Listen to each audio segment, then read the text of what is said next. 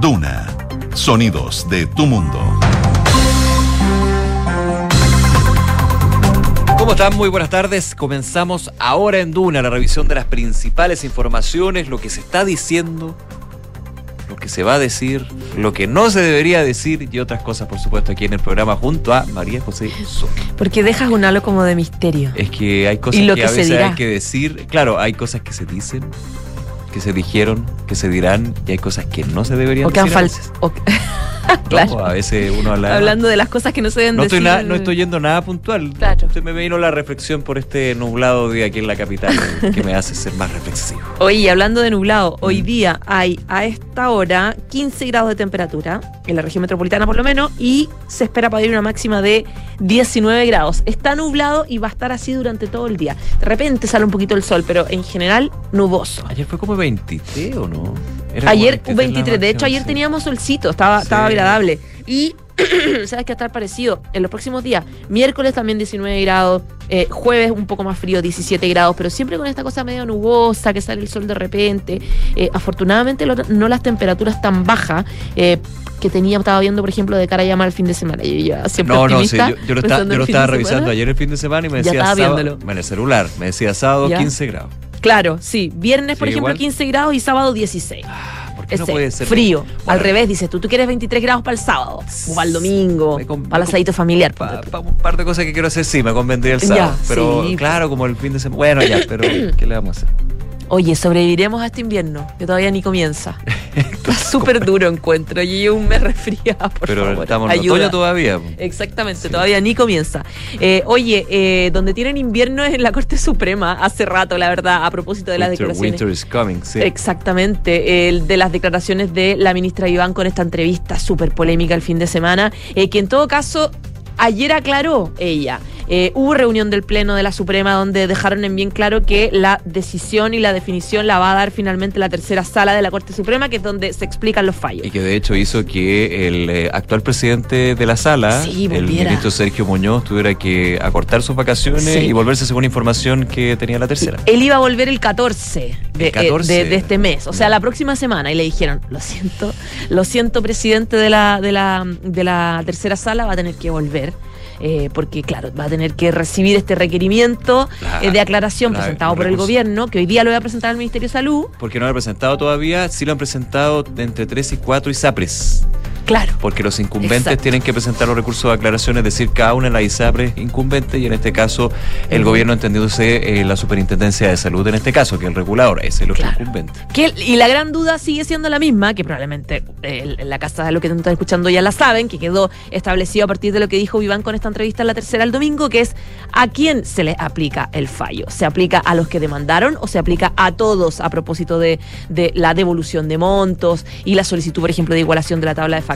Bueno, está en el tema eso y se espera entonces que sea la tercera clara, la sala la que se pronuncie. Ahora, les vamos a contar en un ratito que eh, ayer hubo pleno de la Suprema y hubo algunas conclusiones que se sacaron en la conversación, que es una nota muy interesante que saca la tercera, que se las voy a contar, respecto de las conclusiones que sacaron los ministros, que le llegó ahí reto a la, a la ministra Vivanco. Sí, no está fácil ahí. Hay declaraciones de la ministra de Salud.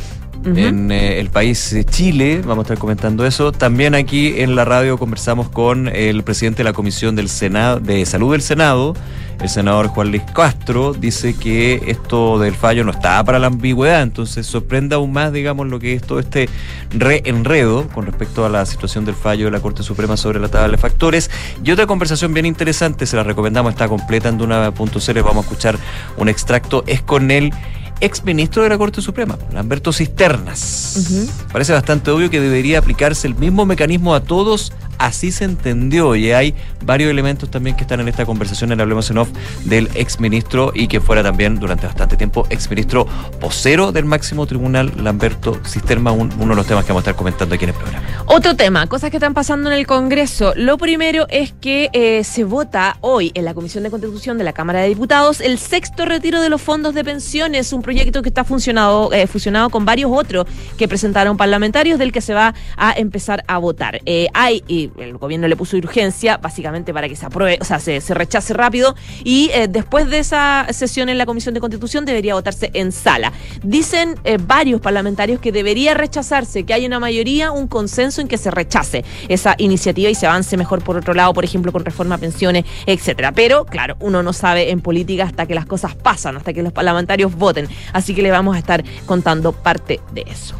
En materia internacional también vamos a estar revisando lo que sucedió en eh, Ucrania, el ataque a una represa en ese país que inundó toda la región de Kherson. Eh, Rusia negó estar detrás de la explosión de la represa y acusa a Ucrania de sabotaje deliberado. Otras informaciones también del deporte, de la economía que vamos a estar revisando aquí en Ahora en Duna. Pero como siempre, les planteamos, les comentamos nuestra pregunta del día para que puedan... Eh, dar su opinión sobre uno de los puntos, el sexto retiro, justamente. Exactamente, porque como les decía, hoy se retoma la votación por el sexto retiro en la Cámara. ¿Qué piensas de un nuevo rescate de los fondos necesario en crisis? Es una alternativa que te dejamos. Ninguna posibilidad es la segunda alternativa. Y la tercera, ¿y qué pasó con la reforma de pensiones? Esas tres opciones se las dejamos para que voten desde ahora con nosotros en nuestras redes sociales. Quique Yavar, ¿cómo estás tú? Bien, ¿y ustedes? Bien, pues. Qué bueno. Vamos, Vamos con los titulares, sí, una cosa muy breve. Sí, bien, ¿y ustedes? Práctico, Bien, bien, pragmático. fíjate, todo Pragmatismo bien. absoluto. Está bien. Vamos con Yo los sé que venía alguna reflexión metafísica. No. No. Todavía La, reflexión se las dejo a otros en este país. Yo voy a leer titulares. Ya, Vamos. ok, vamos. La ministra de Salud, Jimena Aguilera, confirmó que hoy concretarán a través de la Superintendencia de Salud la solicitud de aclaración a propósito de las expresiones que hizo la ministra de la Corte Suprema, Ángela Vivanco, respecto del fallo de noviembre del año 2022, que ordena la restitución a los afiliados de los cobros por exceso que hicieron las ISAPRES. En ese sentido, la ministra Aguilera enfatizó que una entrevista nunca es una vía formal para enterarnos de los planteamientos de los jueces. Gobierno dispuso discusión inmediata al proyecto de sexto retiro de fondos de pensiones. La iniciativa se vota hoy en la Comisión de Constitución de la Cámara de Diputadas y Diputados y el presidente de la instancia, el diputado Raúl Leiva, explicó que la discusión inmediata que ha puesto el Ejecutivo debiera votarse en la sala el mismo día miércoles en caso de que ésta sea rechazada. El presidente de la Comisión de Salud de la Cámara de Diputados, Tomás Lago Marcino, aseguró que sobre la base de los dichos de la ministra vocera de la Corte Suprema, Ángela Vivanco, sobre las ISAPRES, está estudiando la presentación de una acusación constitucional contra ella por notable abandono de deberes. En paralelo a esto, parlamentarios del Partido Comunista indicaron que presentarán un escrito al máximo tribunal solicitando que la ministra Vivanco se inhabilite de resolver la aclaración pedida por las ISAPRES. Banco Mundial revisó la proyección de crecimiento para Chile en el año 2023 y la ajustó a un menos 0,4% desde el menos 0,7% anterior. En tanto, para el año 2024 espera que el PIB anote una variación del 1,8% versus el 2,1% esperado previamente. Según aseguró el organismo, esta desaceleración puede atribuirse principalmente a la brusca retirada de importantes estímulos monetarios y cuasi fiscales. El ministro de Hacienda, Mario Marcel, hizo un positivo balance de la reunión que sostuvo hoy con representantes de la Confederación de la Producción y del Comercio en el marco de los diálogos que ha liderado el Ejecutivo para alcanzar un acuerdo en torno al llamado pacto fiscal. En ese sentido, el jefe de la billetera nacional planteó que se abordó el tema de un pacto fiscal más allá de las implicancias de la reforma tributaria, lo que aseguró podrá generar un avance en reducir la incertidumbre, crear un ambiente más favorable a las inversiones y al crecimiento del país. Ministro de Educación, Marco Antonio Ávila, abordó la inminente acusación constitucional en su contra, levantada por Chile Vamos y otras bancadas de oposición, y indicó que siempre ha estado disponible a responder preguntas. No obstante, el secretario de Estado señaló que su prioridad es seguir con su programa de reactivación educativa y indicó que su foco es poner el sistema educativo en pie. Volodymyr Zelensky acusó a Rusia de sabotaje y dijo que el mundo debe reaccionar tras la destrucción de la represa Akayovka. El presidente ucraniano aseguró que las tropas invasoras que controlan el dique llevaron a cabo una explosión interna de las estructuras durante la madrugada de ayer. Y a las 20 horas Colo Colo visita Boca Juniors en la bombonera por la Copa Libertadores. Los albos van tercero en el grupo F con 5 puntos, clasificando al playoff para entrar a Copa Sudamericana, detrás de Boca y Pereira, ambos que tienen 7 unidades. Gracias, Quique. Gracias a ustedes. Nos vemos en un rato, 12 de la tarde con 11 minutos. Y vamos entonces a contarles parte de las noticias del día, centradas todavía en la situación de las ISAPRES a propósito de las declaraciones de la vocera eh, de la Corte Suprema. Habló la ministra de Salud eh, sobre el tema, se refirió al Estado, que, eh, en que el gobierno está tratando un poco de solucionar el tema, a la estrategia también para avanzar luego de estas declaraciones de la vocera y presidenta subrogante de la entidad, que ella de hecho la entrevista la dio formalmente como presidenta de la, de la tercera sala de la Corte Presidenta subrogante, sí. Presidenta subrogante, exactamente, les decíamos porque el, el ministro Sergio Muñoz está de vacaciones. Y en el marco de eso es que da esta declaración, esta entrevista, donde señala que los excedentes de las ISAPRES eh, privadas solamente tienen que ser devueltos a quienes demandaron, es decir, no de manera universal a todos los usuarios del sistema. Razón por la cual la eh, ministra dice que eh, confirma esta solicitud de aclaración por parte de la Suprema y dice que desde el punto de vista del proyecto de ley no afecta tanto. Dice el proyecto plantea los elementos que son parte de la sentencia y la gradualidad de su aplicación, pero ni en el mensaje ni en el articulado habla puntualmente de montos o de plata. Eh, pero claro, la oposición han sido críticos al referirse a la propuesta parlamentaria del Ejecutivo, a la ley corta, calificándola como inútil. En este sentido, Aguilera dijo, no es la ley corta una propuesta inútil, porque lo que queremos es que haya una aplicación responsable de la sentencia. Ella dijo que se va a tener que aclarar a qué se refería la vocera exactamente. Eh, de todas formas, dice el efecto eh, el- el efecto de la aplicación de la tabla de factores, también hay que aclarar si es que es universal o no. Y la idea es que justamente exista un tratamiento que sea más homogéneo. Ahora, ella decía que respecto de lo que dijo Vivanco, que la aplicación va a ser eh, puntual solamente a las personas que hayan demandado, dice, si la aplicación de este fallo de las ISAPRE no es universal, lo que va a terminar pasando, advirtió la ministra de Salud, es que se va a abrir la vía de la judicialización y eso va a ser peor, mucho más complejo, razón por la cual ella no, no, no se suma entonces a la interpretación que hace Vivanco de este fallo. Ahora, como les decíamos al principio, ayer hubo pleno de, mm, los ministros de la Corte Suprema donde evidentemente tocaron este tema, porque de hecho se le preguntó al presidente de la Suprema qué opinión tenía, él habló al tiro y dijo, esto fue a título de personal de Vivanco, antes de la reunión, pero después reforzó. A mí no me mire, dijo. Claro, después reforzó esa tesis. ¿Por qué? Porque dentro de la reunión, eh, eh, primero se planteó que tiene que ser la tercera sala de la Corte Suprema la que dé eh, una respuesta definitiva y por eso la, la- la solicitud de aclaración que va a hacer el gobierno y que hicieron las otras ISAPRES también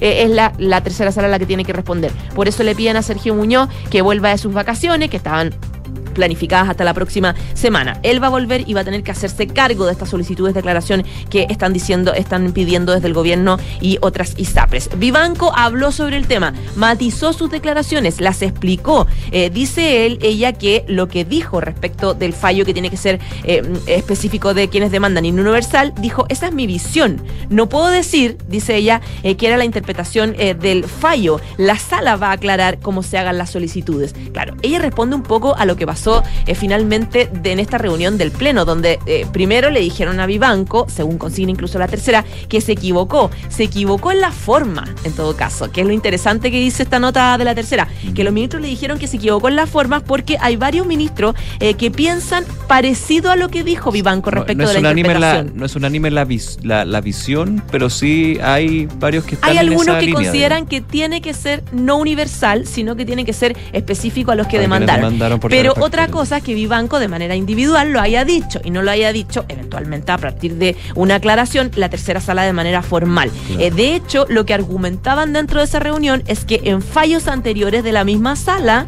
eh, se habían referido también a casos particulares y derivaron en la anulación de las tablas eh, de, eh, de factores. Y dice, dice que los, los efectos eran similares. Por lo tanto, plantean un poco que hay casos similares donde se tomó esta idea también de que fueran casos particulares. Bueno, es el debate. Y de hecho, eh, dice la misma nota que no es descartable que la conclusión que saque la tercera sala sea similar a la que dijo Vivanco, pero que lo diga como tercera sala. Bueno, todos tan veremos. Eh, el punto es que, eh, claro, lo que tuvo que hacer la ministra fue eh, un poco echarse para atrás y decir, no, no, no, esto fue visión personal, esto no fue algo desde mi punto de vista. Ahora, los recursos de declaración están presentados, ya lo estaría haciendo en los, próximas, en los próximos minutos, horas, no sé, la Superintendencia de Salud, que el otro incumbente, uno entendería de que, dado lo que se ha generado, eh, debería haber una mm, respuesta rápida por parte de la tercera sala de la Corte Suprema, porque ve los temas constitucionales. Ahora, yo, yo no sé cuántos son los tiempos, cómo corren los tiempos hoy, porque siempre hay eh, tantos días luego de presentar el recurso, pero eh, dado esto y la connotación pública y críticas para allá, para acá, debería haber un pronunciamiento de la sala, como sala, más que sus integrantes individuales, digamos, sobre este punto. Hay que ver cómo se va desarrollando. Eh, en Duna tuvimos varias conversaciones sobre el tema de la ISAPRE, sobre la entrevista en la tercera domingo de la ministra Ángela Vivanco y lo que se desencadena en términos de este punto. En eh, ahora en, en ahora en Duna, en Duna en punto, Rodrigo Álvarez estuvo conversando con el presidente de la Comisión de Salud del Senado, Juan Luis Castro, bien relevante porque en estas comisiones se están discutiendo justamente el proyecto de ley corta y en su minuto estaría discutiéndose eventualmente, o por lo menos allá en la sala, lo que es la reforma constitucional presentada sobre este tema, que ayer de hecho se presentó un requerimiento de inconstitucionalidad en el TC, el Tribunal Constitucional. Hay eh, interpretaciones, digamos, aquí, qué es lo que pasó en términos de eh, en la lectura del fallo y de efectivamente ver si es para unos, sino otros. Escuchemos lo que dijo el senador Luis Castro, eh, Juan Luis Castro en conversación aquí en Tuna. O sea, muy lejos, yo creo que por desconocimiento, de tener que superponer lo que diga o no el fallo, a si hay ley o no hay ley, hay un error en eso. Todo lo que diga el fallo, cualquiera que sea el resultado de esta controversia en lo judicial, igualmente tiene que haber ley corta, porque si no, no hay instrumentos para aplicar el fallo. Este punto es bien relevante ¿ah? y se le preguntó en su minuto al gobierno. Bueno, y esta, esta visión o opinión personal, como dice la ministra Vivanco, que en lo práctico es cómo se acata el fallo finalmente en términos de a cuántos tendría que devolverse. Ojo, lo decía el ministro Cordero y también la ministra de Salud. En el proyecto de corta no se habla de dineros. Se habla de No, devoluciones. Entonces Claro. también se abre la, la puerta. Que pero la bueno. superintendencia es la que tiene que definir los montos finalmente. Eh, claro, los montos y la forma que finalmente se da ese eh, sobre, sobre, sobreprecio, podríamos decir. Eh, pero bueno, ese es otro tema. Eh, lo que dice el presidente eh, de, la, de la Comisión de Salud es que el proyecto de ley corta, lo dijo el gobierno, no establece en su articulado universo de afectados, montos, por lo cual este punto en particular no detiene. Es por eso que el senador Juan Luis Castro, eh, de, al- de- de- de alguna manera, lo que dice aquí esto va a seguir la tramitación, eh, desecha la opción de tener la discusión legislativa hasta que haya una aclaración de la Corte Suprema. Evidentemente, para lo que va a ser el desenlace de la discusión legislativa de este proyecto y eventualmente también de la reforma constitucional, va a ser bien relevante eh, la aclaración de la Corte Suprema a la tercera sala en este caso. Pero la discusión legislativa sigue. Ahora, los parlamentarios podrían de alguna manera decir, oiga, esperemos a ver qué dice la Corte Suprema porque yo no estoy entendiendo nada, ese es otro tema. Oye, mientras eso no pase, mientras no exista esta aclaración de la tercera sala, la verdad es que todos seguimos interpretando y analizando eh, eh, las declaraciones de Vivanco, entre ellos eh, un ex ministro de la Corte Suprema eh, que también habló sobre el tema. Estoy hablando de eh, Lamberto Cisternas, es de hecho, ex vocero de la Corte Suprema, que se refirió al, al, al caso puntual de fondo. Él planteaba, por ejemplo, que la verdad que estamos en este problema, decía él, porque eh, no hubo políticas públicas que se diseñaran oportunamente, por lo tanto se terminó judicializando la salud privada y terminamos donde terminamos precisamente por, eh, por ese problema. Respecto del fallo de las ISAPRES, de cómo debería interpretarse, él dice que eh, parece bastante obvio que tiene que aplicarse el mecanismo para todos, de manera universal, es lo que dice el por. Ahora, lo que sucede es que los que están involucrados eh, en estos fallos relativos a recursos de protección tienen la mayoría los mismos problemas y relativamente iguales circunstancias. Entonces, parece bastante obvio que debería aplicarse el mismo mecanismo respecto de todos ellos. Y en la práctica así se entendió. Tanto el gobierno como la opinión pública en general, etcétera, así lo entendió. Claro, Lamberto Citena decía, no podemos pensar en que la Corte no puede dar una respuesta a quienes recurren porque puede ser que quiebren con esto, es decir, un poco planteando eso no es problema de la justicia, la justicia lo que hace es emitir un fallo y finalmente son las otras instituciones las que eh, toman una decisión. Ahora, en todo caso, él aclaró, este es un tema que le corresponde a la tercera sala de la Suprema. Seguimos, por supuesto, muy atentos y actualizando esta información en Duna y en Duna.cl. Las entrevistas, por supuesto, completitas las pueden revisar en nuestras redes sociales y en nuestras plataformas. 12 de la tarde con 20 minutos. Oye, nuevamente retiros. Ese es un concepto que va a estar hoy bien presente eh, durante la tarde en el Congreso Nacional, específicamente en la Comisión de Constitución de la Cámara Baja, que va a votar este martes en general el proyecto de sexto retiro de fondos previsionales. Refundido, eran 10 iniciativas que finalmente se eh, unen en este proyecto con la idea matriz que es el eh, uso de los, de los dineros de los fondos de capitalización individual. Esta iniciativa deberá votarse también el miércoles en la sala. ¿Y por qué? Porque ayer en la tarde y de manera algo sorpresiva, hay que decirlo, no, como que no, se vio en su minuto, el Ejecutivo eh, ingresó discusión inmediata.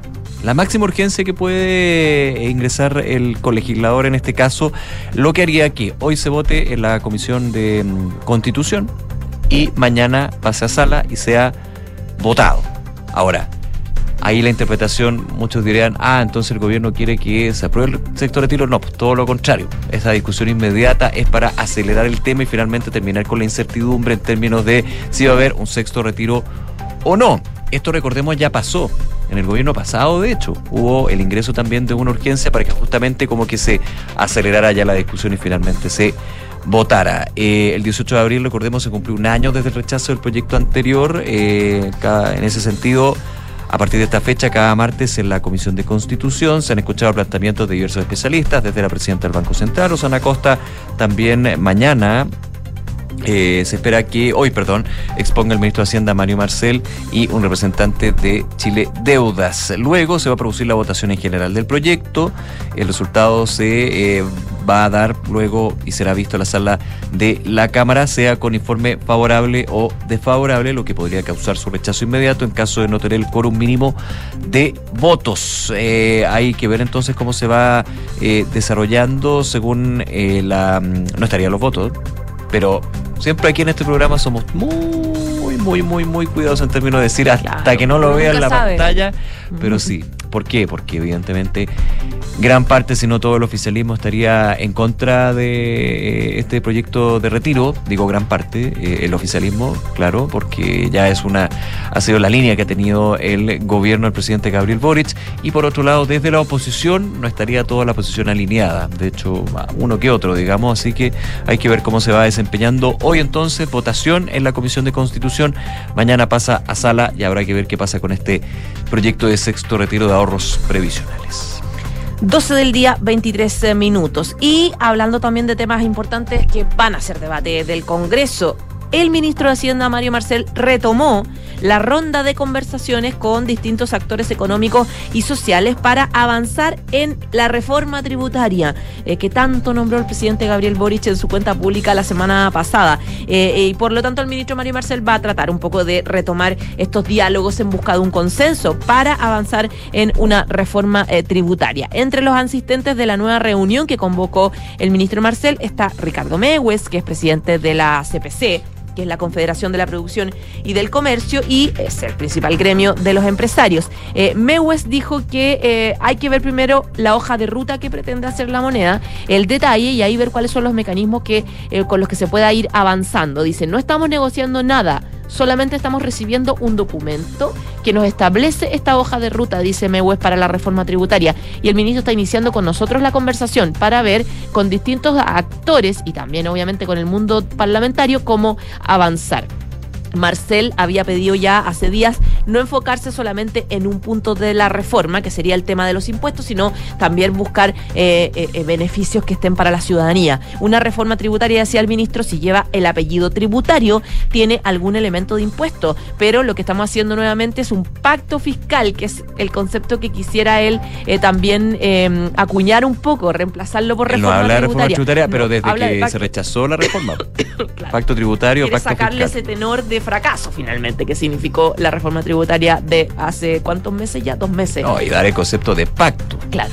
Claro, pacto que es como una suerte de compromiso fiscal. acuerdo de todas las partes. Claro, claro, Y que suma compromisos también del Estado, de reducción de gasto, etcétera, em, de más eficacia.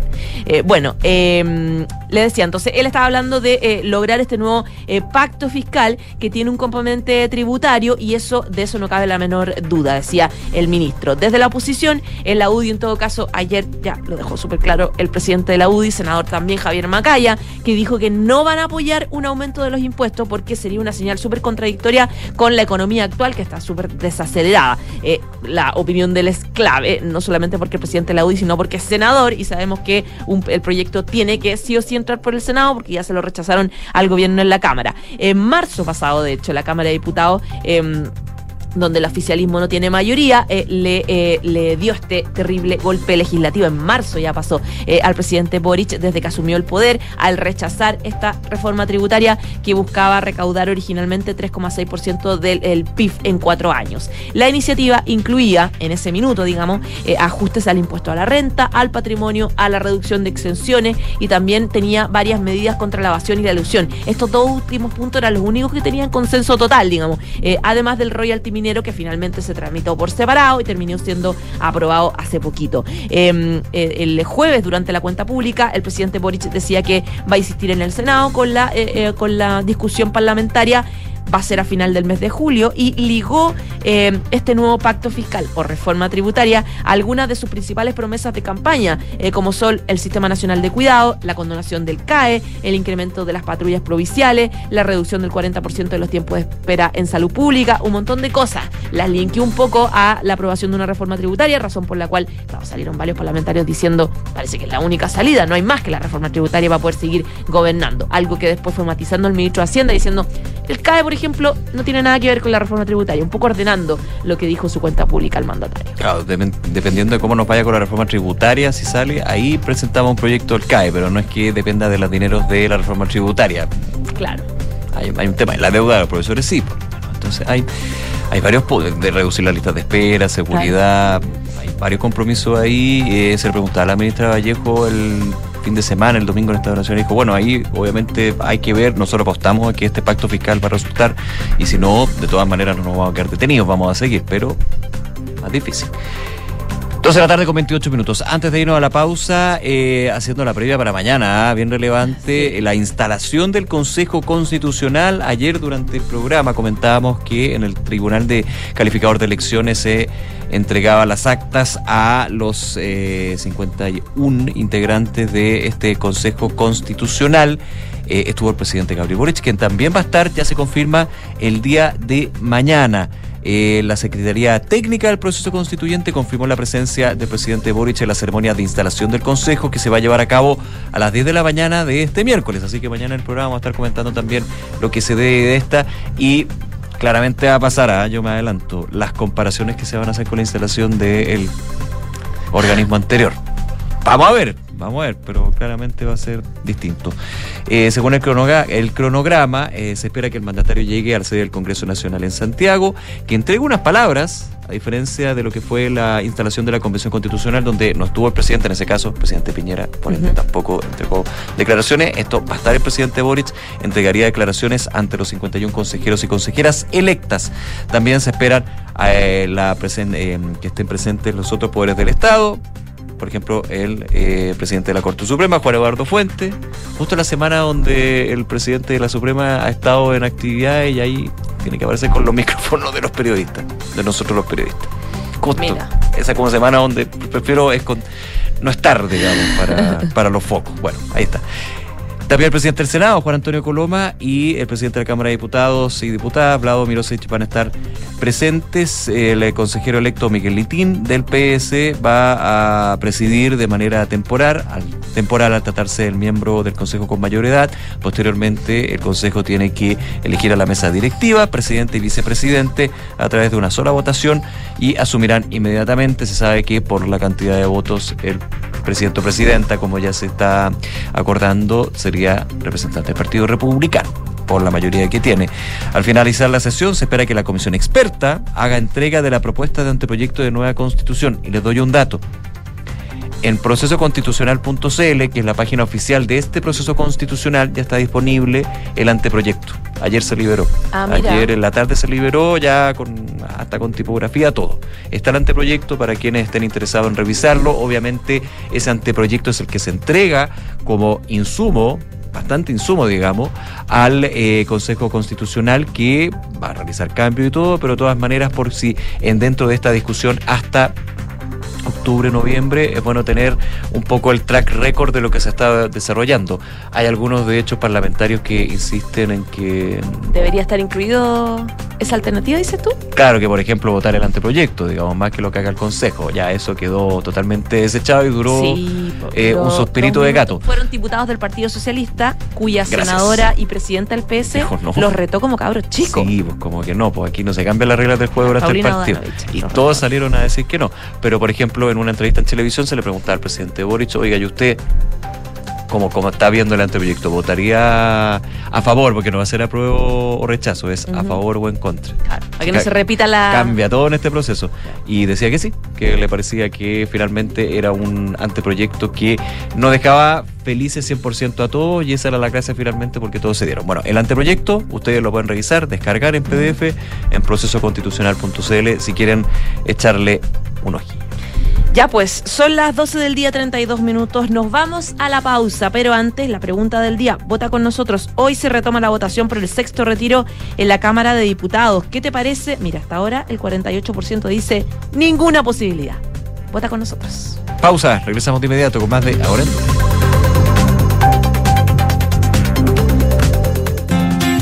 pleno barrio El Golf se emplaza edificio Isidora y Benjamín de Inmobiliaria Hexacón. Una experiencia única de diseño, arquitectura y conectividad en una de las esquinas clave de Las Condes. Isidora y Benjamín es un proyecto boutique con exclusivos departamentos de uno y dos dormitorios, algunos con jardín privado y cuatro penthouse en el último piso. Conoce más en www.hexacon.cl.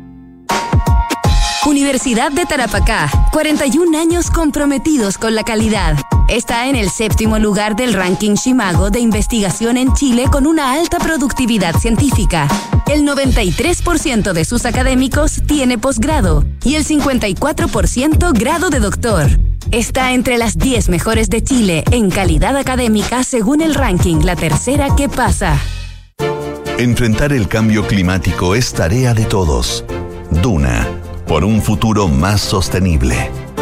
Existen miles de millones de galaxias, pero hay una sola Tierra para habitarla. Esta fue la frase insignia de la Conferencia de las Naciones Unidas de 1973, en la que se instauró el 5 de junio como el Día Mundial del Medio Ambiente. 50 años después, esta consigna sigue teniendo el mismo sentido, pero con una mayor urgencia debido a los efectos del cambio climático.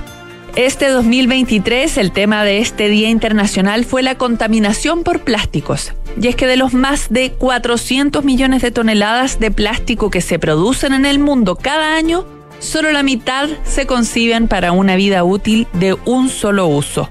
Es por esto que a modo individual el llamado apunta a reducir, reusar y reciclar el plástico que utilizamos, mientras que a nivel científico se buscan nuevas formas de eliminar los microplásticos más difíciles de eliminar. Acciona, expertos en el desarrollo de infraestructuras para descarbonizar el planeta. 6036. 6037. 6038. Nuevos árboles plantados. Nuestro compromiso sigue creciendo. Por cada híbrido Toyota que recorra las calles, plantaremos un árbol nativo, que junto a más de 6.000 árboles ya plantados, darán vida al gran bosque Toyota en el sur de Chile. Iniciativa que ayudará a cuidar del medio ambiente y reducir la huella de carbono. Conoce más en bosque.toyota.cl. ¿Qué es innovar para ti? En Anglo American creemos que innovar en minería es cambiar para mejorar, es desafiar los límites para desarrollar nuevas soluciones que mejoren la vida de todos. Y lo hacemos desde la minería, siendo pioneros en el desarrollo del hidrógeno verde, utilizando electricidad 100% renovable en todas nuestras operaciones, fomentando la diversidad al interior de nuestros equipos o adquiriendo agua desalinizada para compartirla con las comunidades vecinas. Anglo American, desde la innovación, lo cambiamos todo. Conoce más en chile.angloamerican.com. a la magia del otoño viene la caída de las hojas. Y qué mejor que poder verlas en la red de parques urbanos de Parquemet. Te esperamos en nuestros 21 parques, de martes a domingo y festivos, de 6 a 19 horas. Vive la ciudad y disfruta del otoño en la red de parques urbanos de Parquemet. Somos GTD y sabemos que cada empresa, sin importar su tamaño, tiene múltiples necesidades. Por eso, diseñamos soluciones que se adapten a sus desafíos y, por sobre todo, que nos permitan poner nuestra tecnología al servicio de cada una de sus metas. En GTD, creemos en las empresas y las acompañamos día a día, porque en el camino hacia el éxito vamos juntos. GTD. Hacemos que la tecnología simplifique tu vida.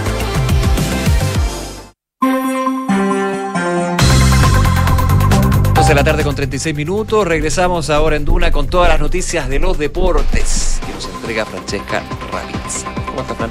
Muy bien, ¿y ustedes? Muy bien.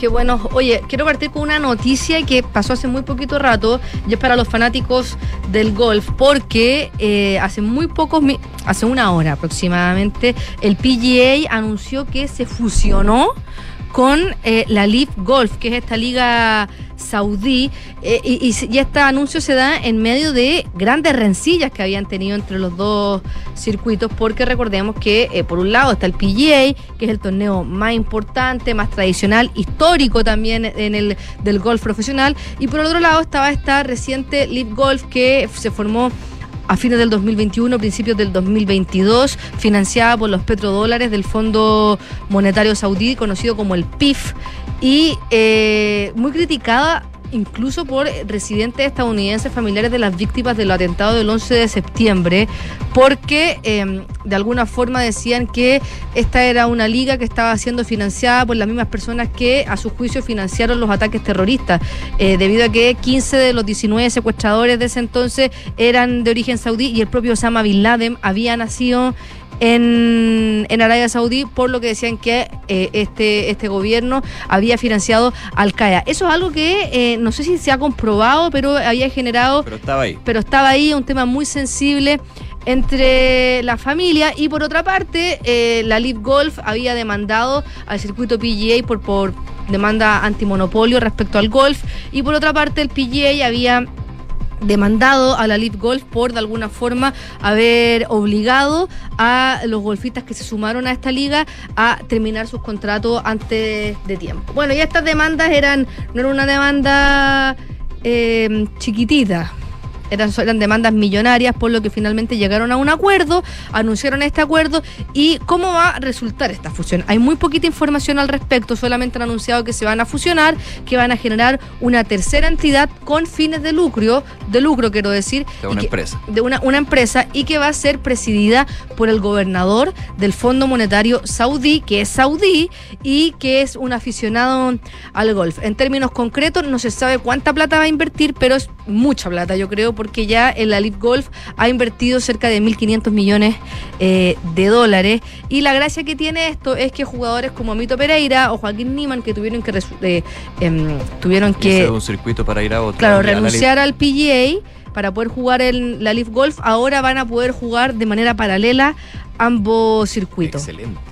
Y eso es súper bueno porque... Fue una buena apuesta entonces al final. Fue una súper buena apuesta porque esta es una liga millonaria. O sea, el otro día estábamos viendo los números que ponte tú, Mito Pereira, eh, en el poco tiempo que lleva, porque este año anunció que se iba a la Leaf Golf, ya ha ganado más plata de lo que ganó en, en todo el tiempo que estuvo en el PGA. Entonces imagínate, ya han duplicado lo que han ganado, ahora van a poder jugar estos dos torneos, que lo que sí tiene el PGA, que todavía no le puede competir y seguramente nunca lo va a hacer, por eso se fusionaron, es... Eh, la historia que tiene, la tradición que tiene, el prestigio que tiene el, PGI.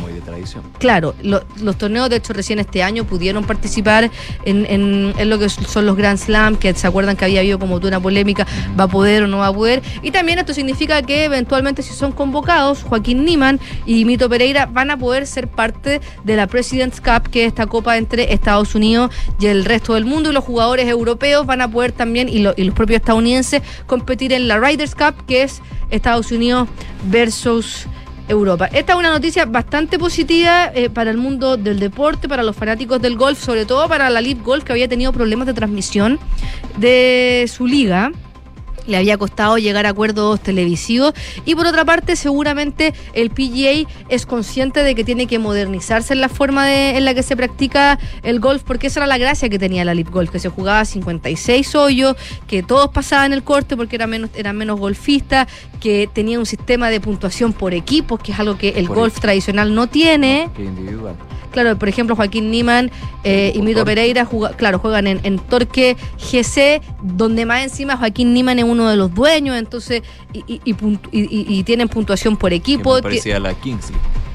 Es muy parecida a la Kings League, le copiaba también mucho el formato a la, a la, Fórmula 1. De hecho, cuando ganaban los equipos, uno puede ver las imágenes donde está el equipo ganador y celebran con champaña en un escenario, en un podio que está como en altura, muy similar a lo que pasa en la Fórmula 1. Tiene una relación súper eh, estrecha con las redes sociales. Algo que si bien el PGA lo hace, lo hace de una manera mucho menos interactiva que la Leaf Golf Tradicional. Mucho más tradicional. Vamos a ver qué pasa. Esta noticia es súper eh, nueva, reciente, hay poca información. Seguramente esta noticia va a empezar a, desarrollarse dentro de los días de la semana, pero lo importante es que este es un acuerdo económico muy importante. De hecho, esta noticia está en los destacados de sitios económicos como por ejemplo Bloomberg. No es una noticia que solamente afecta al mundo deportivo, sino que también va a traer consecuencias económicas muy, muy importantes. Oye, y para terminar quería hablarles sobre el futuro de Alexis Sánchez, hablando de los petrodólares, Ah, porque ¿tengo sus- oferta? Tiene una oferta del fútbol también de Arabia Saudita. Eh, recordemos que Igor Tudor, que fue- era su entrenador en el Marsella, anunció que no va a continuar, suena súper fuerte en la Juventus. Si es que se concreta lo de Tudor en la Juventus, podría Alexis Sánchez irse a la Juventus porque él todavía quiere competir en- a nivel europeo y seguramente irse a un equipo que juegue Champions. La Juve hasta ahora no está clasificada a, la Champions, pero habría recibido una oferta millonaria desde Arabia Saudita que ayer se llevó a Benzema, al Al Ittihad, por 200 millones de euros, para que nos hagamos una idea. Ronaldo gana 600 millones de euros por temporada en esta, en esta liga y a la- Alexis Sánchez lo están eh, tentando de Alfa T, en una, eh, que queda en la ciudad de Al-Hasa, de acuerdo al periodista que siempre citamos, experto en fichaje. Romano. Fabricio Romano dice que en Twitter que la oferta está hecha. Es millonaria para Alexis Sánchez y men- mucho menor a la de Benzema, mucho menor a la de Cristiano Ronaldo porque le estarían ofreciendo 10 millones de dólares por temporada al chileno con contrato por un año, más la posibilidad de extenderlo hasta el 2025. Para que nos hagamos una idea, en el Marsella, Alexis Sánchez ganaba 3 millones de dólares por temporada, así que ya está más que triplicando la oferta eh, de lo que hacía en el Marsella, pero jugadores de la talla de Benzema o de Cristiano Ronaldo son jugadores que están a, otro nivel mundial, sin, sin desmerecer a Alexis porque es de los mejores del mundo, pero, pero la... Sí, pero hay una diferencia también. Ellos están más próximos al retiro. Alexis le falta. En- pero eso, eso significaría que a lo mejor le podrían pagar más. Pero no solo Alexis Sánchez No, no, no, no es Benzema, al tema también comunicacional, lo que vende. sí, sí. Así que, bueno, si es que Alexis Sánchez llega a este club, contaría con en, su, en sus filas con Cristian Cueva y el otro peruano Alexis Varela, pero Alexis Sánchez sería el jugador franquicia. En Arabia Saudita solamente está en manos de él. Mientras tanto, Alexis que eh, yo creo que se va a dejar querer, va a tratar de hacer buenos partidos en la próxima fecha FIFA, que recordemos que son en junio, parten el domingo, eh, 11 de junio, donde Chile se enfrenta a Cuba, luego el 16 ante República Dominicana en el Sausalito y luego en Bolivia, en Bolivia a la, el martes 20 de junio. Y para los fanáticos de Colo Colo, recordemos que hoy día a las 8 visitan a Boca Juniors en la Bombonera, van terceros, actualmente Colo Colo está clasificado a la Copa Sudamericana, pero...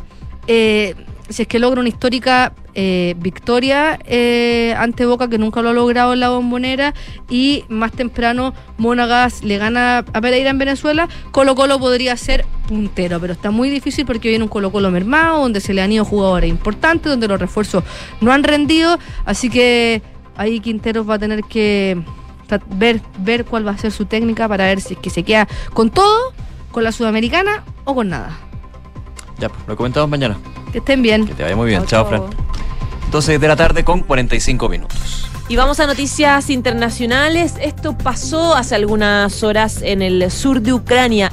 Un ataque que rompió, destruyó por completo. En realidad, las imágenes son bien impresionantes. La represa de Kajovka e inundó toda la región de Kherson en Ucrania. Como les decía, esto es en el sur de ese país. El gobierno ucraniano reportó las primeras evacuaciones que se hizo de los pueblos que fueron inundados y señaló a Moscú de destruir la infraestructura para retrasar la ofensiva que pretende recuperar los territorios que son ocupados por las tropas de Vladimir Putin. Hasta ahora son 24 los poblados que han sido afectados, cerca de 40.000 personas que se verían inundadas sus casas y sus territorios y cerca de 17.000 personas que ya están siendo eh, evacuadas, no solamente por parte de Ucrania, sino también los sectores ocupados de Rusia. El jefe del gabinete del presidente Volodymyr Zelensky de Ucrania dice que no entiende cómo todavía hay dudas de que las fuerzas rusas fueron las que volaron esta represa. Em, eh, su jefe de gabinete, que es Andriy Yemak, dijo que ambas construcciones están ubicadas en los territorios temporales ocupados por Rusia.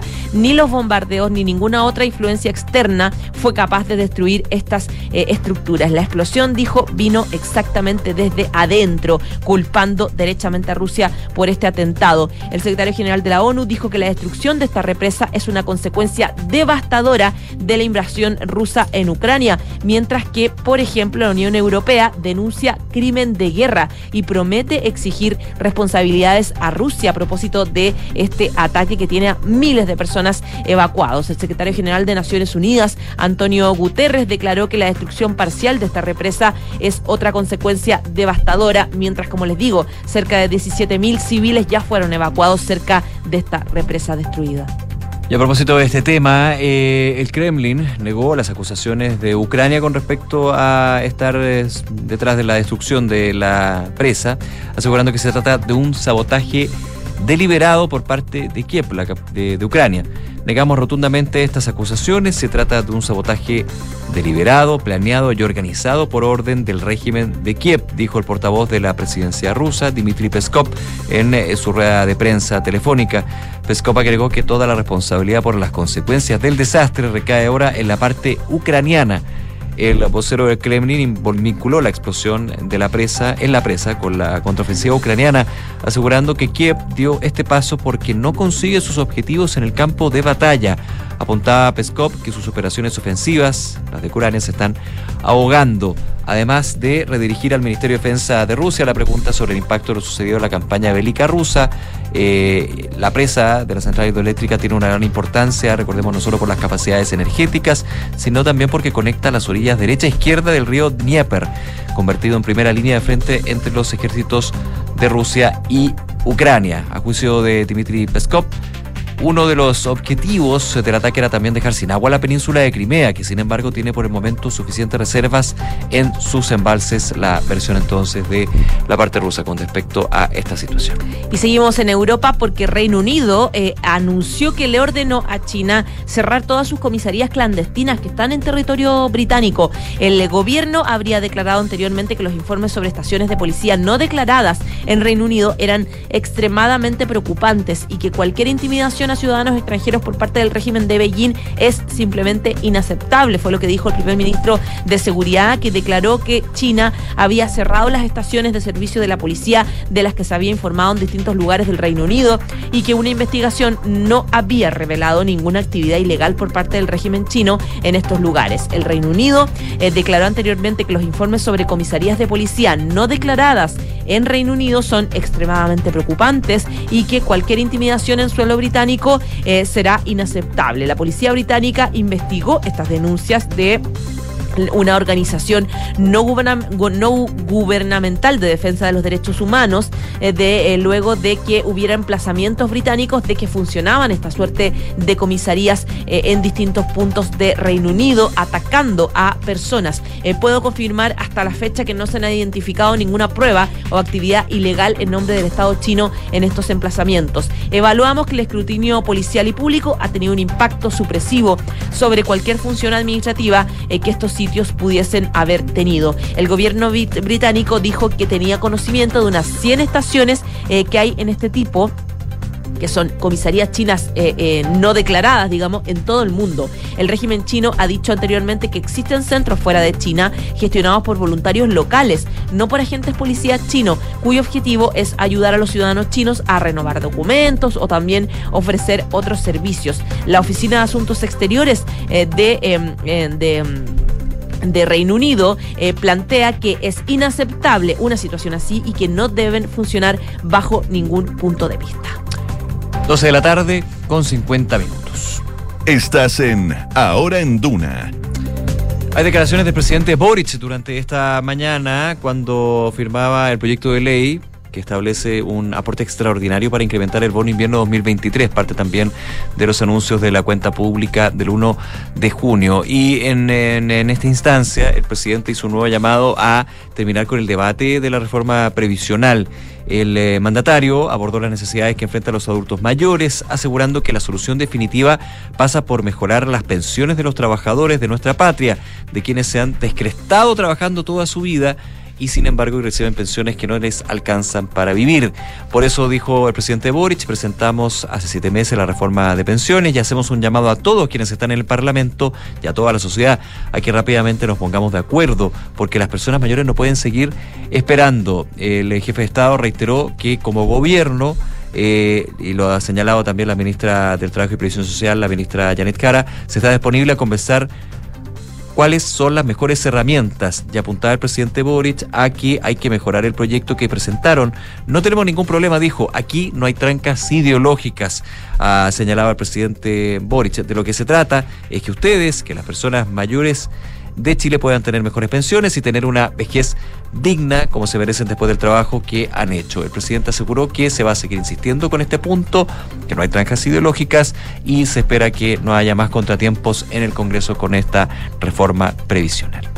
Bueno, y además el presidente Boric firmó el proyecto que aumenta a 60 mil eh, pesos el bono de invierno. Lo hizo también en esta jornada, una iniciativa que va a ser ingresada hoy en la Cámara de Diputados. Eh, dijo con, que confío en que va a ser tramitado con rapidez por el Congreso. El mandatario firmó este proyecto que eh, aumenta de manera excepcional el llamado bono de invierno, con lo que alcanzaría un saldo de 134 mil va a ser ingresada durante esta jornada al Congreso. Dijo él que confía en que este proyecto tiene que ser rápidamente tramitado en el Congreso porque hay una necesidad de las personas. Creo que nadie se podría oponer a algo de estas características que va en directa ayuda de las personas mayores, dijo el presidente Gabriel Boric. 12 de la tarde con 52 minutos. En otras noticias, eh, bueno, ayer eh, finalmente se despachó a ley la prórroga del vencimiento de licencias de conducir. ¿Te acuerdas que lo conversamos varias veces? Habían hartas cosas, pero ayer salió finalmente y mm, la Cámara de Diputados Diputados despachó a ley el proyecto que prorroga los plazos para realizar la renovación del carnet de manejar. Eh, hubo una explicación el día de hoy por parte del ministro de Transporte y Telecomunicaciones justamente para ver cómo va a consistir esta medida. Lo que se planteó es que durante la pandemia se prolongó la vigencia de las licencias de conducir que vencían en 2020, 2021 y 2022. Eso significó que este año las había un enorme número de personas que se acercaron a solicitar la, la, renovación de la licencia y esto excedió por lejos la capacidad que tienen los municipios para abordar las solicitudes. Bueno, ¿qué va a pasar con esta ley que está próxima a eh, ser promulgada y luego publicada en el diario oficial? El proyecto trata de focalizar el esfuerzo de renovación de este año 2023 en aquellas licencias que llevan más años sin haber sido evaluados sus conductores, es decir, las que vencían en 2020 2021. En esa línea señalo que si, esto es importante, si una persona tiene su carné de manejar vencido desde 2020 2021, este año debe renovarlo. Si tú desde el 2020 2021 tienes eh, vencido el carnet de manejar, este año hay que renovarlo sí o sí. Respecto a los documentos que vencieron ya en 2022, eh, se explicó que se va a extender su vigencia hasta 2024. Recuerdo entonces, 2020-2021, si vencieron esos años, 2020-2021, hay que renovarlos sí o sí este año, sí o sí. Ahora, a partir del 2022 y 2023, bueno, 2022 en realidad porque estamos en 2023, eh, si vence el 2022 va a tener vigencia hasta el 2024, es decir, los que tienen el 2022 vencimiento de su licencia de conducir no corren este año para descomprimir el sistema. Este año deben proceder a su renovación entonces los que estábamos comentando. El próximo año va a tener que hacer su proceso de renovación los que tienen vencimiento el 2022, lo mismo que la licencia que vencen obviamente en 2023. Así las que vencen en 2024 se les entrega un año para que vayan a renovar el 2025 junto con las personas que se vencen en 2025. Es medio enredoso, pero hay que buscar la información. En, conclusión, para tenerlo súper claro, durante los próximos tres años, incluido este, 2023, 2024, 2025, vamos a tener dos años de renovación que se van a juntar, lo que es razonable, dijo el ministro de Transporte, y posible de manejar por parte de los municipios. Se descomprime porque no son 2020, 2021, 2022 y 2023 de una, sino que se hace gradualmente para cumplir hasta el 2024. 12 del día y 55 minutos. ¿Sabes qué? Eh, hay un registro bien preocupante de homicidios durante los últimos tres días. Mm. Ocho homicidios registrados en la región metropolitana, solamente en Santiago, en la región metropolitana, eh, durante las últimas 72 horas. Eh, es el registro, por ejemplo, de el domingo, que seis personas fueron asesinadas en distintos sectores de la capital, en distintas comunas de la región metropolitana, en Puente Alto, en Huechoraba, en Recoleta, en Loprado y en Peñalolén. Y y en esa última comuna, en Peñarolén, se registró un doble asesinato, similar a lo ocurrido en la madrugada del martes en Santiago, específicamente en calle Lira. Según la información policial que se está dando de estos asesinatos eh, tan seguidos el, uno del otro, em, en este caso cuatro sujetos en moto dispararon contra un vehículo asesinado, asesinando a los dos ocupantes. Ante estos hechos, habló el subsecretario de Prevención del Delito, Eduardo Vergara, se refirió a estos homicidios registrados en la región metropolitana eh, durante los últimos tres días, ocho homicidios. Y él decía que em, el gobierno no se, está, no se preocupa por estos eh, eh, datos, sino que se ocupa eh, para poder evitarlos. Dice, vivimos en un país que no está acostumbrado al incremento de los homicidios que venimos viendo desde el año 2016. No estamos acostumbrados y tampoco nos vamos a acostumbrar, decía. Junto con eso declaró que el gobierno, desde el día uno en que llegamos, estamos conscientes de esta alza sostenida de los delitos violentos. Nos hicimos cargo instalando por primera vez en el país un Centro Nacional para la Prevención de Homicidios y también resaltó la existencia de un plan de calles sin violencia eh, que es el que anunció hace unos días, hace ya semanas el gobierno, que ha permitido inyectar recursos necesarios eh, al Ministerio Público para reducir la impunidad. Hemos incrementado significativamente la eh, presencia policial y los operativos que en distintas comunas del país se están desarrollando. La ciudadanía ha visto, dijo el subsecretario, que estamos haciendo esfuerzos para evitar el aumento de estos homicidios. Junto con eso expresó que lamentablemente hemos sido testigos de una serie de asesinatos de connotación pública con muchísima violencia en la región metropolitana. Eh, dice que se conversó con los alcaldes de la capital para poder redoblar los refuerzos eh, para combatir el crimen. Sobre el doble homicidio en Santiago, dice que son dos víctimas eh, hombres y que existe información también preliminar de que había presencia de otras personas previamente en el sitio del suceso.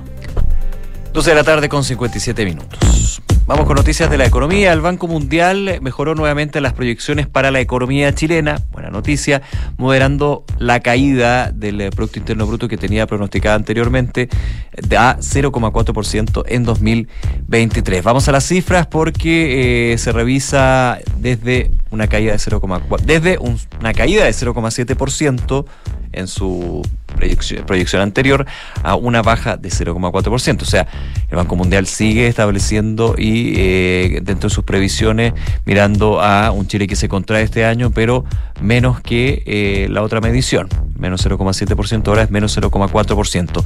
En tanto, para el próximo año espera que el PIB anote un alza de 1,8% versus el 2,1% esperado previamente. Y eso no es una buena noticia. Según la edición más reciente del informe Perspectivas Económicas Mundiales del Banco Mundial, el organismo destaca que el crecimiento mundial se ha desacelerado marcadamente y el riesgo de que surjan tensiones financieras en los mercados emergentes y economías en desarrollo se está intensificando en un contexto de altas tasas de interés. Eh, señala el Banco Mundial que se espera que la producción en Chile se contraiga un 0,4% en 2023. La recesión total prevista en ese año, en este año, es el resultado de los efectos de arrastre de tres trimestres de crecimiento negativos en 2022, lo que se viene arrastrando desde el año pasado. La desaceleración puede atribuirse principalmente a la brusca retirada de importantes estímulos monetarios y cuasi fiscales. En tanto, con respecto a la inflación, el Banco Mundial apunta a que esta ya tocó techo el año pasado, pero alerta que la inflación subyacente ha sido más persistente y ha aumentado en los últimos meses, lo que ha llevado al Banco Central chileno a mantener una postura restrictiva. En tanto, con respecto al precio del cobre, se espera un crecimiento que aumente hasta un 1,8% a medida que se relaje la política monetaria se espera entonces una baja que podría ser modesta en 2023 con escasa repercusión en el crecimiento, las proyecciones que eh, nos entrega el Banco Mundial a esta hora, por supuesto muy atento a cómo se van actualizando y con distintos elementos, entre ellos la alta inflación y otros puntos. Una de la tarde. Nos vamos a la pausa, pero antes les recordamos la pregunta del día. Les decíamos que hoy se retoma la votación por el sector retiro en la Cámara de Diputados. ¿Qué te parece? Hasta ahora el 48% dice ninguna posibilidad, no se puede aprobar. El 41% dice es necesario en crisis. El 11% dice y se pregunta, ¿y la reforma previsional? Vota con nosotros. Hacemos una pausa, ya regresamos con más de Ahora en En Credicorp Capital nos centramos en ser aliados estratégicos de nuestros clientes para cumplir sus objetivos con nuestro portafolio de inversiones de carácter global. Siente la confianza invaluable de contar con asesores financieros que le agreguen valor a tus decisiones. Conoce más sobre nosotros en credicorpcapital.com.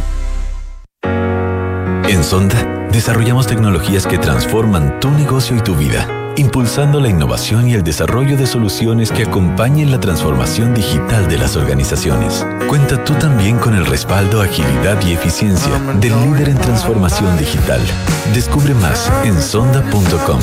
Sonda, tecnologías que transforman tu negocio y tu vida. Sonda, make it easy. Futuro mejor para Chile es una responsabilidad que compartimos todos. A medida que crece la demanda de cobre esencial para producir vehículos eléctricos, turbinas eólicas y paneles solares, también crece la necesidad de producir cobre de manera responsable. Por eso, Escondida BHP, el mayor productor de cobre del mundo, hoy usa 100% de agua de mar en su operación minera para ayudar a conservar los recursos de agua dulce. El futuro está aquí. Descubre cómo en bhp.com slash mundo mejor. Conocemos las razones de siempre para preferir la telemedicina de la alemana como evitar desplazarse, lo práctico de atenderte desde casa. Pero nuestros pacientes tienen algo más que decir. La sentí igual a una consulta presencial. La doctora muy amable, me dio mucha confianza. Lo que más valoro es la empatía del médico. En ese momento estaba muy angustiada y en verdad sentí que no estaba sola. Prueba y comprueba tú también que la telemedicina funciona. Reserva tu hora en clínicaalemana.cl. Clínica Alemana. Si es tu salud, es la alemana. Con Talana, la más completa plataforma digital de recursos humanos, ahorras tiempo y costos. Simplifica tus tareas del día a día con las soluciones del ecosistema de Talana. Dedícale tiempo a lo que más importa, los equipos y las personas que lo conforman. Únete a las miles de empresas que ya han digitalizado su área de recursos humanos con Talana. Conoce más en talana.com. En estos momentos, miles de niñas y niños juegan en algún lugar de Chile. Son miles también los que vuelven a su hogar para ser cuidados por sus familias. Pero hay 4.492 lactantes, niñas, niños y adolescentes en residencias que necesitan de una familia para que crezcan y vivan en un entorno que un niño merece. Ábreles las puertas de tu hogar. Tú también puedes ser familia de acogida. Súmate en www.acogeres.cl. Vuelve la oportunidad de impulsar tus inversiones con el nuevo fondo Scotia Estructurado Deuda Nominal 2. Tiene una rentabilidad no garantizada del 12,10%, donde puedes invertir sin la exigencia de un monto mínimo. Conoce todos los detalles con tu asesor de inversiones y contrátalo hasta el 6 de julio solo en Scotia.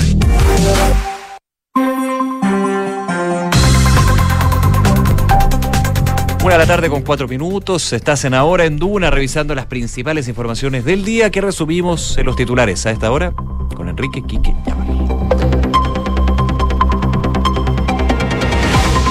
presidente Gabriel Boric llamó a llegar a un acuerdo sobre la reforma previsional y aseguró que las diferencias con la oposición para el avance del proyecto no son trancas ideológicas. El mandatario firmó el proyecto que apunta a aumentar el bono invierno, pero señaló que es una medida de apoyo y no es la solución definitiva. La solución definitiva, aclaró, pasa por mejorar las pensiones. La Secretaría Técnica del Proceso Constituyente confirmó la presencia del presidente Gabriel Boric en la ceremonia de instalación del Consejo Constitucional que se llevará a cabo a las 10 de la mañana de este día miércoles. Según el cronograma dado a conocer por el organismo, está previsto que el mandatario llegue a la sede del Congreso Nacional en Santiago y entregue unas palabras ante los 51 consejeros y consejeras electas. La ministra de Salud, Jimena Aguilera, confirmó que hoy concretarán a través de la Superintendencia de Salud la solicitud de aclaración a propósito de las expresiones que hizo la ministra de la Corte Suprema, Ángela Vivanco, respecto del fallo de noviembre del año 2022 que ordenaba la restitución a los afiliados de los cobros por excesos que habrían hecho las ISAPRES. En ese sentido, la ministra Aguilera enfatizó que una entrevista nunca es una vía formal para enterarnos de los planteamientos de los jueces. Presidente de la Comisión de Salud de la Cámara de Diputados, Tomás Lago Marcino, aseguró que sobre la base de los dichos de la ministra vocera de la Corte Suprema, Ángela Vivanco, sobre las ISAPRES, se está estudiando la presentación de una acusación constitucional en su contra por notable abandono de deberes. En paralelo a esto, parlamentarios del Partido Comunista indicaron que presentará un escrito al máximo tribunal solicitando que la ministra Vivanco se inhabilite para resolver la aclaración pedida por las ISAPRES. El presidente de la CPC, Ricardo Meves, pidió impulsar un pacto fiscal consensuado entre partidos políticos, empresas y agentes sociales para poder mejorar la gestión del Estado y aumentar servicios a la ciudadanía. El líder de la CPC dijo que se debe mejorar la gestión del Estado para poder entregar más servicios.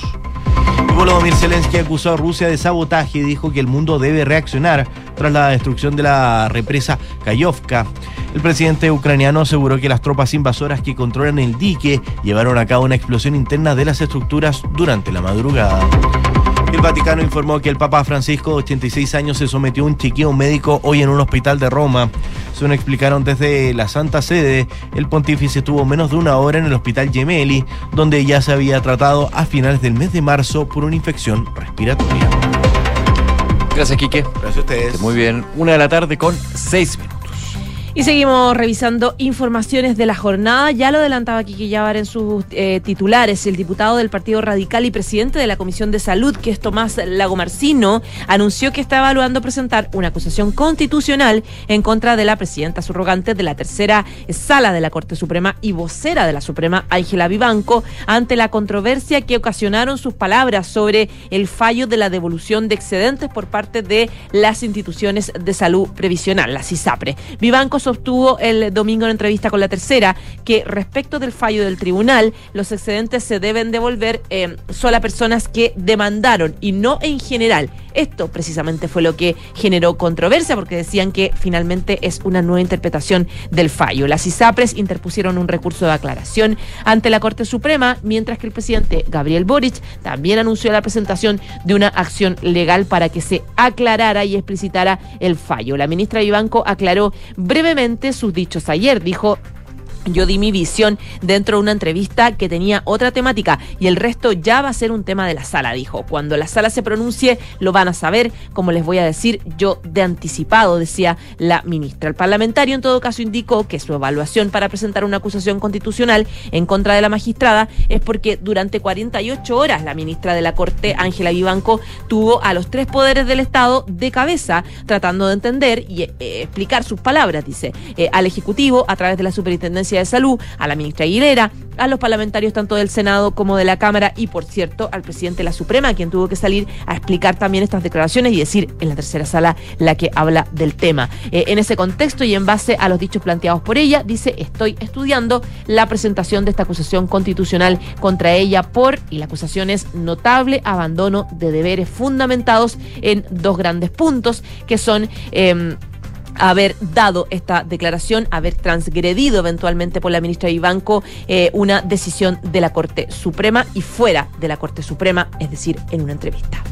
Una de la tarde con ocho minutos. Esta mañana en Tatiano 120, en el Ministerio de Hacienda, se realizó una reunión bien relevante en términos de la búsqueda de un pacto fiscal, como ha denominado el gobierno, a, eh, y dejar atrás el revés de lo que fue el rechazo en la Cámara de Diputadas y Diputados de la reforma tributaria. Este encuentro entre el ministro de Hacienda Mario Marcel, la subsecretaria de Hacienda Heidi Werner y la directora de presupuesto Jaira Martínez se dio con los representantes de la Confederación de la Producción y el comercio. En ese sentido, el presidente de la instancia, Ricardo Mewes, también de la SNA, Antonio Bocar, presidente de la Tsunami, también José Manuel Mena de la VIP, entre otros. En la reunión, eh, y según lo que dijo el ministro, no se entró en detalle las temáticas propiamente tal, sí se sentaron las bases de cómo se va a trabajar de aquí en adelante.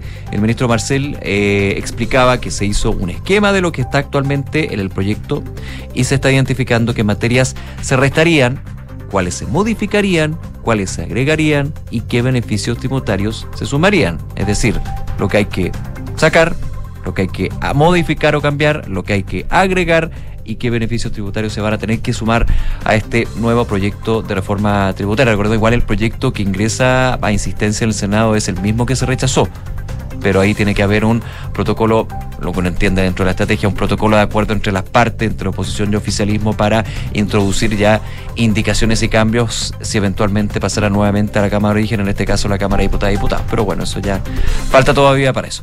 El proyecto que hace mención el ministro es el que se rechazó en su idea de legislar por parte de la Cámara de Diputadas y Diputados. En un comienzo pretendía recaudar 3,2 eh, puntos del PIB, luego bajó a 2 7 puntos y ahora la nueva meta de recaudación estaría más cerca de 2 puntos. En ese sentido existe consenso entre el empresario y la oposición que están disponibles a discutir eventualmente aprobar medidas que reduzcan la evasión y ilusión. En eso hay bastante consenso y con ello eh, poder alcanzar 1,6 puntos del PIB en recaudación. Así, eh, la meta es cercana a 2%, se restarían solo 0,4 puntos del PIB para alcanzarla y eso es lo que tiene que consensuar entre los distintos actores empresariales, las pymes, los trabajadores y las organizaciones sociales. El ministro de Hacienda también dijo y que se habló del caso particular de las pymes para tener un balance, eh, no se entró en detalle, apuntaba, sino que más bien en la forma de trabajar refleja que nadie puede aspirar a lograr el 100% de lo que busca. Hay temas que estaban en el proyecto original que se van a retirar, otros a transformar, otros a agregar, subrayando Marcel que uno de los temas, uno de los temas que generó controversia que, bueno, el impuesto a los altos patrimonios, ese está ahí, obviamente. Eh, sin especificar si se va a retirar finalmente del texto, aunque todo indica que no estaría en la propuesta de reforma tributaria. Marcel reforzó el mensaje de lo que se quiere hacer ahora es un pacto fiscal que va más allá de la reforma tributaria. Y en ese sentido, porque no solamente incluye el destino de los recursos que se pueden recaudar, sino que además ciertos principios fundamentales eh, y sobre alza de impuestos, el presidente de la CPC, Ricardo Mewes, valoró el hecho de que se hable un pacto fiscal en lugar de una reforma tributaria, para empezar, ya que dice el concepto incluye temas que ellos están relevando como mayor eficiencia del Estado y un mejor gasto público. Espacio para subir impuestos se le preguntaba al presidente de la CPC, él decía, vamos a ver primero la hoja de ruta en detalle, luego ver cuáles son los mecanismos que puede haber para el aumento no de determinadas partidas en impuestos. Una de la tarde y 12 minutos. Cambiamos de tema. Esto está en la, pregunta del día en nuestras redes sociales para que participen. Tienen que ver con el sexto retiro, que es un proyecto que hoy va a vivir una jornada importante. Se empieza a votar porque el gobierno le puso urgencia al proyecto precisamente para que se avance rápido y lo que quiere la moneda es que se rechace. Hoy día entonces se retoma la discusión del sexto retiro de los fondos de pensiones. Va a ser específicamente en la Comisión de Constitución de la Cámara de Diputados en una jornada que es importante en la tramitación del gobierno luego de que estos presentarán urgencia. La sesión está, como les decía, programada para hoy desde las 3 de la tarde y se va a proceder a la votación eh, en general de este proyecto de sexto retiro. Eh, se va a votar en esta jornada entonces y está invitado el ministro de Hacienda Mario Marcel, eh, quien es representante evidentemente del gobierno y va a insistir en la necesidad de las consecuencias que va a traer a la economía un nuevo retiro de los fondos de pensiones, tomando en cuenta que además estamos en una situación económica de desaceleración. Como se fusionó esto, los proyectos de sexto retiro, decía el diputado miembro de la comisión Jorge Durán, todavía no se conoce el texto o la idea matriz que va a salir de la fusión, pero él cree que... Em, va a ser un texto muy similar a los retiros eh, aprobados anteriormente. Eh, sin importar si se aprueba o se rechaza en general el proyecto hoy en Comisión de Constitución, el sector retiro va a pasar de todos modos a la sala de la Cámara, donde se van a exponer las conclusiones de la comisión. Si se rechaza, que por lo menos los parlamentarios están diciendo que probablemente se va a rechazar, se va a la Cámara a votar con informe negativo. Eh, se vota en la idea de legislar en la sala del sector, en el sector retiro y si se rechaza no va a poder volver a ser pre- a presentada hasta un plazo de un año, tal como sucedió en el año 2022. Es decir, recién en 2024 se podría presentar una nueva eh, iniciativa de rescate de los fondos de pensiones. Por el contrario, si se aprueba en sala, este sector retiro va a empezar a ser eh, revisado en particular para después dar paso al segundo trámite legislativo que es en el Senado. Sobre el tema, el presidente de la Comisión de Constitución, que es Raúl Leiva, había dicho que están esperando que se vote en sala durante la primera quincena de este mes de junio. Sin embargo, eh, el escenario se adelantó luego de que el lunes el gobierno pusiera urgencia eh, para poder eh, ya cerrar el tema de una vez por todas, que es lo que quiere la moneda. El sector retiro tiene que ser despachado o rechazado entonces, luego de que el gobierno pusiera esta urgencia, en un plazo de seis días por la Cámara. Es a raíz de este escenario que podría pasar entonces a ser votada eh, la misma tarde de hoy día, aunque es más probable que finalmente esto se vote en sala el miércoles, es decir, mañana. Claro, el gobierno presenta en las últimas horas esta discusión inmediata, la urgencia al proyecto refundido de 10 iniciativas de retiros de ahorros previsionales, Ujú. eh, pero que finalmente apuesta a que se rechace, se rechace la comisión, que vaya con un informe negativo y que se rechace en sala de la Cámara de Diputadas y Diputados. Eh, el mensaje lo reforzó la ministra del Trabajo y Previsión Social, Janet Jara, en las últimas horas, tras participar en la actividad del presidente que comentábamos sobre el aumento del bono invierno. que dijo la ministra Jara? Esperamos que el sexto retiro sea rechazado el día de hoy, porque sabemos que no ha dado una contribución para efectos de contener la inflación y podría ser un paso hacia atrás en ese sentido, explicaba la ministra eh, del Trabajo apuntaba a que como gobierno se ha estado permanentemente conversando con el oficialismo y con la oposición por la reforma de pensiones y todos manifiestan su interés en llegar a un buen acuerdo. Ese interés que se manifiesta ahora se tiene que traducir en cosas concretas. Como gobierno se ha señalado que no hay un enamoramiento respecto a los mecanismos, sí respecto a los resultados, es lo que decía la ministra del Trabajo con respecto a la reforma previsional, siguiendo también la línea de lo que comentábamos en el bloque anterior sobre las palabras del presidente Gabriel Boric. Esa es la invitación, es lo que esperamos, que la oposición que ha manifestado que también quiere que las pensiones suban en nuestro país, diga explícitamente a qué están dispuestos a ceder, siguiendo la línea de lo que eh, apuntaba el presidente Boric durante la mañana, que eh, decía no hay trancas ideológicas con respecto a el proyecto de reforma previsional. Pero lo que tiene que ver con otro tema previsional, los retiros de ahorros previsionales, la ministra del Trabajo dice que espera que se rechace en el Congreso, ya sea el día de hoy o el día de mañana. Oye, les decía hace, un, hace unos minutos que el diputado del Partido Radical, Tomás Lagomarcino, estaba anunciando la evaluación de una acusación constitucional, ¿cierto?, en contra de la ministra Vivanco, la ministra de, de la vocera del Tribunal Supremo, eh, Ángela Vivanco, a propósito de sus declaraciones que hizo sobre el fallo de las ISAPRE el fin de semana. Bueno, se sumó el Partido Comunista.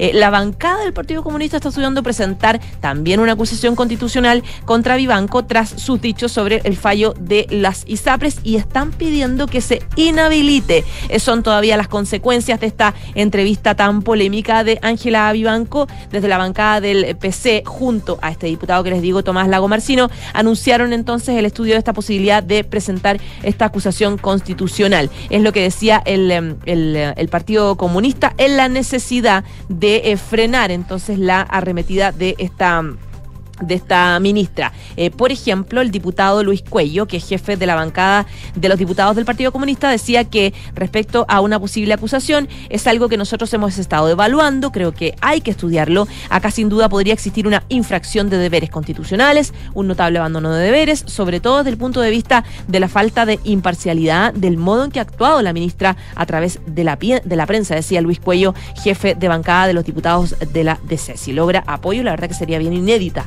esta acusación constitucional. ¿A ministro de la Corte Suprema? Claro, a un ministro de la Suprema. No, no, no. Ya ha habido. ¿Quién? Por eso. Sí, a, a tres ministros de la Corte Suprema hace cuatro o cinco años, si no me equivoco. Ah, no, no me acuerdo. Sí, sí, que terminó en ¿Y nada, digamos. No, no. De la tercera sala era, pucha, tengo ahí, es que de hecho en algún minuto cuando escuché esto de una eventual acusación a la ministra Vivanco me acordé de esto. fue en gobierno, segundo gobierno de Sebastián Piñera hace 3, 4 años.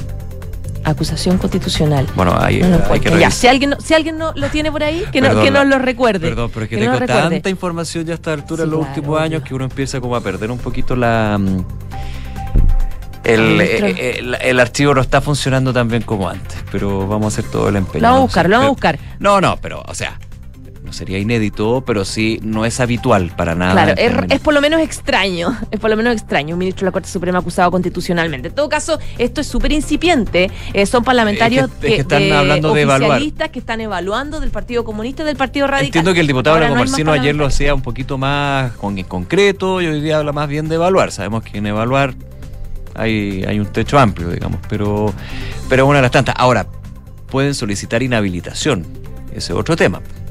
Ese es otro tema con respecto a lo que podría ser una Claro, eso ya se, ya se de hecho ya lo quieren solicitar del Partido Comunista además, digamos. Mira, Bueno, me dan un dato, el ministro en su minuto Hernán Cereceda hace tiempo también Ah, hubo una acusación constitucional. No es inédito, pero de todas maneras no es algo que se dé Es muy- raro. No, no algo que se dé de forma habitual. Claro que esto tema tampoco está siendo muy tampoco sido muy bueno ya dejemos que la sala hable que vea lo que son los recursos de aclaración pero de todas maneras seguimos muy atentos a esta información eh, en duna y en duna.cl una de la tarde con 20 minutos revisemos cómo le está yendo la pregunta del día José Exactamente, les decíamos, hoy se retoma la votación por el sexto retiro en la Cámara de Diputados. ¿Qué te parece?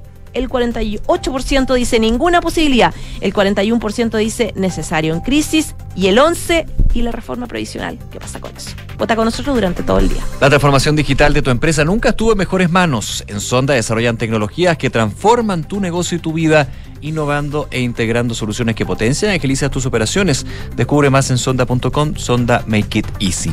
Credit Corp Capital es un holding dedicado a la prestación de servicios financieros con presencia en Colombia, Chile, Perú, Estados Unidos y Panamá. Conoce más en creditcorpcapital.com. Una de la tarde, 21 minutos. Ya nos vamos, pero vienen las cartas notables de Bárbara Espejo y una nueva edición de información privilegiada. Chao, chao.